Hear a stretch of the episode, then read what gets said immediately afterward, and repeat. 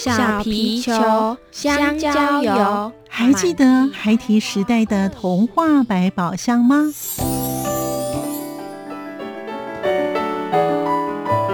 我是桂文雅，世界是一本美丽的书。我是曹俊彦，从小就喜欢画画。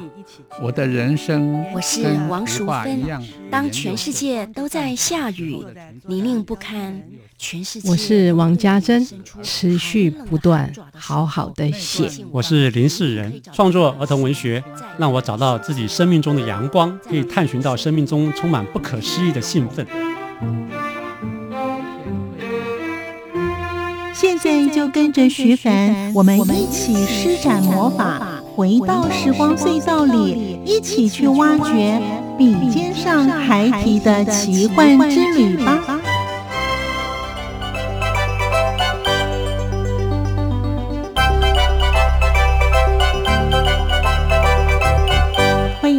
笔尖上还提的奇幻之旅，我是徐凡。在今天节目当中，我们依然邀访到是儿童文学作家的陈玉金老师，与我们分享他在上次节目当中没有讲完的故事。因为老师呢，他是个斜杠人生，因此他有教学，他有作家的身份，所以呢，在今天节目当中，我们依然来请。玉金老师呢，跟我们听众朋友继续的分享他如何来看待儿童文学作家，因为他说，除了重要的教育功能之外，也兼具要娱乐还有精神方面的提升，最重要的还有一些疗愈的效果。我们就跟着陈玉金老师一起进入儿童文学的领域，欢迎收听作家私房话。我是陈玉金，让创作者在。更多的理解和支持之下，有能力在世界潮流中拥有一席之地，而不是随波逐流。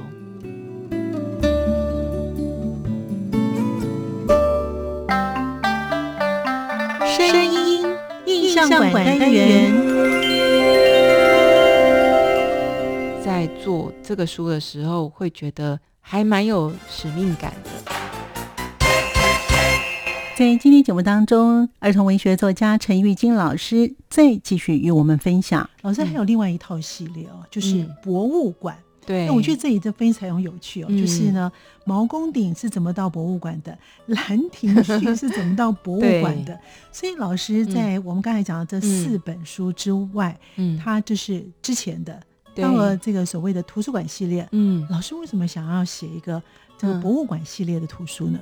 这个。其实我是被动的，就是我是受出版社的邀请，就是呃，当时是小典藏的主编马小凤小姐，她主动邀约我。那也有可能是因为我就是有写这些比较文化类的题材，对，然后加上自己是中文系的，所以她邀请我来写。那我当时当然非常的开心。其实我之前在雄狮美术工作的时候，我也编辑过跟考古相关的题材。或是博物馆的，对，当时编辑的作品里面也也有涉猎到，比如说有一些在故宫的馆藏，嗯嗯，他们过去是从中国大陆这样运到台湾来，嗯然后当时其实我有去采访过纳志良老师，哦，对，当时他还在，对，然后我也听他讲那个时代他们是怎么样把那些宝物运到台湾来的那个过程，哈，就是觉得这个真的是太，就觉得。口述历史真的要留起来，觉得而且觉得说哇，这些这些古物它真的好像就是有一个神奇的力量，它会自己保护它自己。然后就是当时他们从中国大陆的故宫运到台湾的过程，嗯，非常的艰辛。可是这些东西都好好的来到台湾，即使是战火，其实已经好好像已经快要被打到了，可是他们还是度过了危险。对，然后就好好的，我们现在保存的这么的完好，嗯嗯，特别是毛公鼎，有点是这个里面最最有分量的，对，呃，也不容易，那个很重，对对对对，哦，所以呢，这个图书馆的系列的理念呢，老师想要传达给阅读的人，他们有什么样的感受，或是想传达些什么呢？因为其实这些博物馆里面的这些东西，他们可能有时候有些是来自于民间。然后有有些是来自于呃过去的那宫廷里面，等于是达官显贵或是皇族的这些人才有机会看到。可是这些很美好的这些东西，他们其实古代的这些这么智慧结晶留下来的这些作品，他们是这样子被辗转的这样子好好的保留，然后来到了我们的眼前。你只要你想要看，你就是到了博物馆里面，你就可以看得到它。可是这一些作品，它是代表了呃多么优秀、多么智慧、多么精华的这些人他们的智慧的贡献。那我们是可以进到博物馆里面，我们就是可以很轻易的去看到。然后其实呃，我觉得这一点是很幸运的，因为可能过去只有少数的人能够看得到。嗯，然后我们对待这些这些非常具有等于是我们人类智慧结晶的这些作品，嗯。我们其实是要很清楚我们自己的文化，它的留存啊，它的传承啊等等。我觉得其实你去面对那些古物的时候，你会我不知道哎，我觉得我自己对这些我会很有感情。也许我自己是学中文相关的，我很自然而然就是 就是喜欢这些东西，所以我会觉得我很有感应。就像比如说看到那些古代的书画，嗯。我觉得看到那个真迹的感觉，就是我真的会觉得说，眼睛哇，这个是 可能几几百年或几千年前的曾经有一个人，哇，他这么的用心，然后留下了这样子的作品，我会感觉到你那个作品里面有那个人的精神在那里，嗯嗯，那个很容易感动人，嗯，我不知道是我特别有这个感觉还是怎么样，那我会觉得说，如果我们可以透过很。简短的，就是因为绘本的页数很少，然后我们可以在很快的情况之下，让呃，甚至是不只是小朋友，就大朋友，嗯，看了之后你也可以一目了然，哇，你就可以知道这几千年来它是怎么样流转，然后来到这个地方，嗯嗯，那当初它是怎么制作、怎么产生的，啊，就是了解这个作品它的身世。那我觉得这件事就是在做这个书的时候会觉得。还蛮有使命感的，对，太好了。我觉得真的是要作家要像玉晶老师这样子哈，就是有一些使命感，然后这些东西呢，会让后来我们的小朋友看了之后呢，他有一个时代的意义。对，我觉得这个是非常的重要啊。嗯，其实呢，儿童文学呢，一直到现在来说，都算是一个小众的市场。嗯，那台湾的儿童文学作家其实很多都非常的优秀。对，因此呢，那老师也特别的，您本身多元的身份啊，像从编辑到了作家，然后到了教师，那您是自己怎么来看待这个儿童文学？就是越是开始深入的研究之后呢，就会发现这个文类它的特殊性，嗯，就是一方面它。你不可否认，它一定是具有教育的这个功能。嗯，这个功能的话，是它一个蛮重要的一个特质。嗯，那除了教育之外呢，它又具备有所谓的娱乐，呃，就是你在阅读的过程里面，你是可以感受到一些乐趣的。嗯，那个教育的这个部分里面提供的，不管是知识的取得，或是对于精神方面的这种提升啊，啊，或是呃一个很正向的。因为儿童文学就是追求所谓的真善美嘛，嗯，它非常具有这种正能量的传达，对。那所以其实如果我们扩大来看，哈，比如说以青少年来说，他们读的所谓的少年小说，就是你在看的过程里面，也许这个里面的这个人物，这个小孩，他也许经历很多磨难，可是你知道他最后他会克服难关。那你在别人的故事里面看到他是怎么去经历这些，然后怎么去克服它，会有一种很正面、很得到呃很大的鼓励。嗯，那所以其实有时候我们在看待这个作品的时候，会觉得说，其实这个文类它很特别，它非常的具有甚至有疗愈的效果。嗯，对，所以也就是说。我认为儿童文学它不只是适合儿童。那比如说像现在也有很多人说，比如说以绘本来说，就有人提倡所谓的三读绘本啊，好，就是日本的这有一些专家他在提倡的。小的时候你读一次，你是小孩的时候读啊，然后你到了成为父母的时候再读一次啊，然后你到了年老的时候再读一次，哎，你可能又有不同的人生体会。因为儿童文学里面其实好的作品。它不会因为它是儿童文学，它就就没有那个价值。好的作品，它其实是不同的年龄的人可能可以从那边得到不同的人生智慧啊、因为儿童文学有一些作品，它也是除了给儿童看，它里面其实还有很多的呃意涵在当中。那小时候可能看不到哦，可是你长大之后你会看到，又有一些人生的历练。对，哦对我有蛮多学生告诉我说：“哎，老师，我小时候看这一本绘本，我怎么没有看到这个这方面的精神呢？啊我小时候只觉得呃什么部分很有趣，就这样子。可是我现在来修了这门课，我又再重新读这个作品，哎，嗯我又发现它有很多我小时候没有读到的。嗯对，那我觉得也许他到了有一天他的人生，对哦、然后也许他生命有一些变化的时候，他再来看，他可能又会看出不同的人生的想法。我觉得这个哎是很有趣的，对。其实我们也知道说，现在儿童文学作家呢，在台湾的儿童文学作家，你要光靠儿童文学来当你的就是养家活口的话，嗯除非你是一个知名的哈，对，否则的话其实会有一点难度哦。所以老师认为，怎么样能够提升嗯，台湾所有的儿童文学作家的能见度，或者大家可以稍微重视他们一些呢？嗯，我觉得这个真的有时候像我们在做推广，我们也会有一点点，就是必须要跟学生讲的非常的清楚。嗯就这个行业来说，因为我自己也认识很多的创作者，他们一开始对这个写作是主要是来自于他的兴趣，嗯，兴趣了之后就会想到要怎么维持生活，对，维持生活就蛮重要的，就是有些人是很快的可以找到方法，因为确实有一些文类，有一些或是有一些教育比较强的作品，它会比较容易受欢迎，那它可能比较有市场性，也有一些是属于热闹型的，小孩子也会很喜欢啊。那可是免不了就是说，在这个创作过程里面，你可能比如说，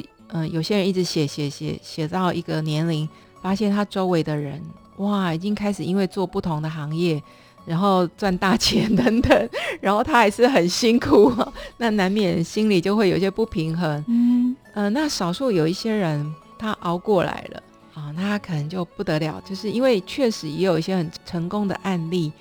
他们因为呃写作是这样哈，如果你有出了一个好的作品，他会一直不断的再刷，嗯嗯，比如说他可能是适合某个年龄层的儿童阅读，那这些小孩到了这个年龄，他就要看这些书，就会一直有新的读者，所以他每年每年这样卖。然后有一些作家呢，因此就是生活得到很大的改善，他就慢慢享受他过去可能从年轻开始累积的这些成果，因为这些书呢，他每年会自动有版税给他，他不用那么嗯费力再去写新的东西。甚至有一些厉害的创作者，就是当然国外这个太多了哈，就是非常厉害的这些作家，他们就是每年的版税都不得了，就是他们的后代也都能够享受哈。对 但是当然这个可遇不可求啦哈，嗯所以也就是说，那我也有听过有一些年轻的创作者，他们也蛮清楚说，你进到这个行业，你有可能成功，也有可能失败。对，但因为他非常有兴趣，所以他呢就是自己会去节制自己的生活的开销。对，他会先自己，因为行业的收入也很不稳定，嗯有时候可能一年出个几本，有时候一一本可能都没有办法出来没。错，哦嗯，那你怎么去找到自己的平衡点？这个也蛮重要的，嗯，因为有嗯时候不代表你很努力，你就一定有收获。是的，对，嗯这个是有时候是有几分的有时候运呃气，运气在里嗯面。对，其实老师刚才谈到这个啊，就想到台湾的一些儿童文学作家，当然不止儿童文学作家，台湾的作家都是这样，除非你是一些知名的作家、对，，那还有谈到这个版税的问题哦。嗯那现在台湾大概来讲都是五年一签，就是跟你合约大概五年哦。嗯还有呢，为什么国外的作家呢，他们可以一本书哇变成致富？嗯那我们台湾的作家，他一本书他不见得致富，他可能是生活上可能过得还不错哦。在国外的作家跟我们台湾的作家哈，如果以儿童文学作家来讲哈，老师认为差别在哪里？为什么我们的嗯作家没有办法像他们国外的作家，就是一本书红了之后呢，哇，就开始拥有很多的财富？呃，我觉得像如果以我们了解的，呃，以西方特别是英语语系的这个世界的话，因为他们呃还蛮重行销的哈，所以他们的一本书出来，可能会透过很多的方式去让它变得所谓的市场化，因为他们市场做的调查非常的清楚。嗯然后呃，通常你的一个市场大的时候，因为你的出书量就会很大，不太容易允许你失败，所以前置作业都会做得很仔细。比如说，他们会经过至少一年的时间跟创作者磨磨作品。哦，磨到一个状态好了之后呢，然后再花一年的时间去把它编辑到一个程度，然后去卖版权，就是想办法卖全球的版权。那所以也就是说，它版权除了英语语系之外，也许其他国家它也会卖。然后等它的第一版出来的时候，它的印量是很多的，嗯嗯嗯，那相对你可以回馈给创作者就会比较多。嗯嗯，当然，相对来说，它不允许失败的情况下，当然就是少数顶尖的这一些，或是特别有创意的这些作品才有机会出版。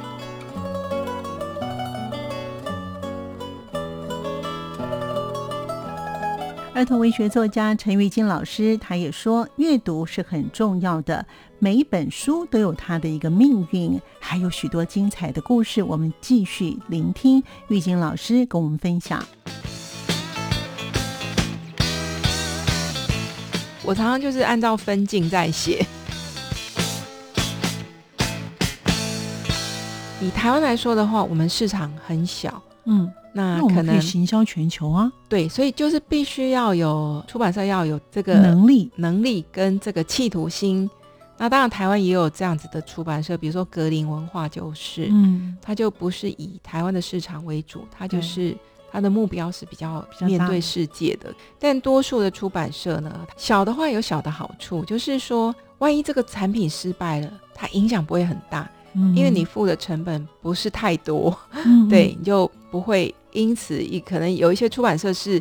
一次，像国外有一些比较大的出版社，他可能一次这个书如果卖不好，他可能甚至是会拖垮这个出版社，因为他付出的成本非常的高，嗯嗯那很有可能这个不成功就会影响他的财务的运作。嗯，那台湾的话，我们虽然小，但是相对来说它比较灵活，它可能损失就不会这么大。那如果说哎有一个作品突然很厉害很好，那也有可能因此他就因为这个书，就是他也有机会去呃，就是卖得好的话，他当然就是得到的回馈会非常的大刚才老师讲到这个，我想到一个出版社，就是九歌出版。啊。对对，九歌嗯出版其实他在他那个年代一直到现在啊，其实他有他培植了很多的非常优秀的儿童文学作家哈。嗯，我们可能好好去思索一下，那是不是也可以借助一些国家的力量哈，嗯去帮助这些的出版社能够放眼全球啊，这一点是蛮重要的哦。嗯哎，其实老师呢嗯写了这么多的作品啊，而且老师的领域都不太一样，我很好奇，嗯老师您的灵感从哪里来的呢？我们刚才光前面讲的那个就是一套春夏秋冬的哦，对以文化类的作为故事的，还有这个图书馆类的这种哦。那您平常是怎么样来储存你自己的灵感呢？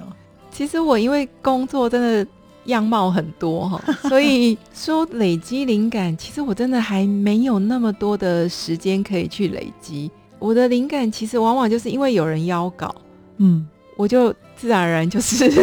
必须必须要有作品出来。那因为我自己也在教学，嗯那我当然也有很多的方法啊，哦就是比如说写作的技巧啦，写作的段式啦，在时间压力之下呢，就一定会生出来，只是作品好不好的问题而已。那老师，您自己本身有没有就是你可能自己嗯。出去啦，或者是自己本身在阅读一本书的时候，哎、你那个灵感就突发起来，会，会。我也呃，我也会鼓励学生，嗯。就是说，你除了你的灵感可能是来自于你的生活，嗯或是你的童年，嗯那你对周围的环境的观察，你的朋友的言谈，很多人的生命故事等等，这些当然都可以当做你的创作的灵感来源。嗯但是灵感你必须要经过转换嘛，哈，嗯转换之后成为一个作品。同时，就是阅读这件事也非常重要啊。阅读其实有时候看到一些好作品，就突然觉得，哦，我也好想来写。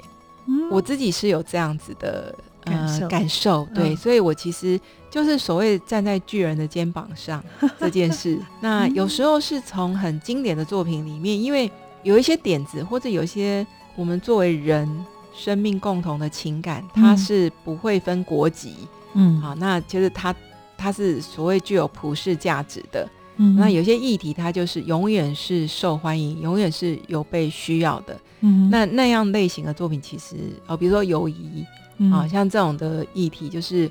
每一个不管是小孩，或是甚至我们一直到了年长，我们都在处理友谊的问题嘛。嗯哼好，那所以这个这种议题，就是它一直就是会很受欢迎的，特别是儿童文学，它呃，因为面对的对象是儿童，那儿童生活里面会遇到的哪一些问题，那那些都会是很好的写作的素材。所以灵感的来源有时候是从你已经看到的这些很棒的作品里面，也可以有收获。那老师有这些灵感的时候，你会拿纸笔记起来呢，还是就用手机把它录起来？哎，好像都有哎、我就是随时都会有个小笔记本，啊哦那我就会记录。然后有时候就是刚好呃拿着手机，我也会就是记下来这样子，哦对两种都有嗯就是。写作呢，其实都会有碰到瓶颈的时候。对。老师从编辑一直到现在教书到写作这么长的时间啊，当您碰到瓶颈的时候，你会用什么样的方式来做一些疏解，或是用怎么样的方式去把它解开我其实也没有什么瓶颈哦？瓶颈，没有、哦没有，不是没有瓶颈，哦是通常都会有一个时间压力，所以你就是想办法要哦克服。那用什么方式来克服你自己？我的方式就是大概就是我会去散步，嗯然后我会把自己想到的故事，就是嗯，好好的再思索一遍，然后我也会去考虑说，因为主要都是写儿童文学作品，嗯那我也会去想说，如果我写的这个故事，我要跟别人分享，我要嗯嗯。介绍我这个故事，嗯我是不是能够在很短的时间就把重点讲完？嗯哼。因为比如说像我写的这几个小故事，虽然都很简短，可是其实写起来它也还是有一些情节的变化。是，那你能不能够把它聚焦？然后啊？就是自己一边在可能在散步或是休闲的时候，就一边自己梳理这些想法，然后那就是慢慢慢慢再再把它焦点再把它聚集一点。好的作品大概就是你能够很快的用几句话就抓到重点的话，呃，抓到这个作品的精髓，这个也是非常重要的。这个很难呢、对，当然它也很难。是，老师像刚才有讲到说，一个嗯故事的铺陈啊，嗯总会有起承转合。嗯，当别人在阅读这本书的时候，他会很快的就进入这个画面当中哦。那因为绘本，所以它有嗯借由这个图画，可以对让这个读的人借由文字跟图案呢，去嗯能够辅助，能够多加了解。所以老师在铺成一本书的时候，您自己本身有开始分了吗？我常常就是按照分镜在写，对，所以其实画家拿到我的电影的情对节，对对，所以画家拿到我的文稿的时候，我相信他的段落会很清楚的，嗯就比较容易去处理。哦对，因为我自己都已经先想了这样子。对，嗯这个是你嗯从事编辑以来，还是后来你训练了儿文所的硕士跟博士训练出来的？我觉得好像两者都有诶、有时候嗯是工作中你就自然而然知道说你怎么去把它切分，嗯哼，那有时候是因为理论的东西，它也会帮助在创作过程里面，就是让你很快的找到方法，嗯对，然后怎么样去呈现这样子。好嗯，老师，您个人有一些座右铭吗？我以前在念书的时候，常常鼓励自己，就是 no pain no gain，、哦就是一分耕耘一分收获。其实有点无聊，但是我嗯觉得也蛮重要的。嗯，对，因为有时候机会来的时候，是在于你已经前面累积很多耕耘了。嗯，嗯，对，就是机会来的时候，你有你才有办法去掌握它，所以平常的努力是很重要的。所以老师就是真的是一步一脚印，然后就在奠基你日后不管是写作，不管是在教书的一些的储备的能量。可以这么说的。那对于老师日后你有什么样的计划呢？因为我自己其实，在当编辑转型到学校去上课，嗯然后甚至去写作的时候，包含去上课的时候，我也在思考说，哎，我是不是还会再想要回去当编辑吗？嗯，就是我也会问我自己这样。那我喜欢教书吗？那我后来发现这个工作是有意义的，因为你在栽培新人的时候，你会觉得还蛮有成就感。那当然，我可能也很幸运，就是我待的学校的学生状态都很不错，然后我在教学上教学乡长，他们也给我很大的回馈，嗯我觉得是还蛮愉快的。嗯那写作的话，就是我写作又可以给他们做示范，我也觉得说这个我也有机会，我就会继续做。嗯，因为当初我开始在写的时候，我也很清楚，因为如果以我自己在出版社，我经营的作家，我当然会希望他一直写下去啊，对，或是读者喜欢这个作家，他当然也会期待看到说，哦，那他的下一本是什么？嗯嗯。所以一旦出书了之后，我觉得我好像也有那个责任，说我必须要继续写下去的那种感觉。你觉得是一种责任吗？对，感觉好像是有这个责任在，但是又不希望给自己这么大压力，所以我也不会像有一些作家要求自己哦，我要一年一本怎么样的，嗯，因为我也知道，对我知道出版社他们不会是在你这么顺着，对，有时候就是压了一两年都不出，结果一出全部都嘣一下子在一起出，都有可能。每一本书好像就是有一个命运，但是我们自己持续的做，踏入这个领域，如果有机会的话，就是。就是可以继续持续下去是最好。所以老师现在的身份就是以作家跟教书的老师为主。对，就是还是就斜杠这样子。我是认为您自己本身从事儿童文学这么多年下来啊，你认为儿童文学带给你的这一路走来，因为你也念完了儿文所的博士哦，真的不容易哦，很厉害哈，而且要跑到台东去念书。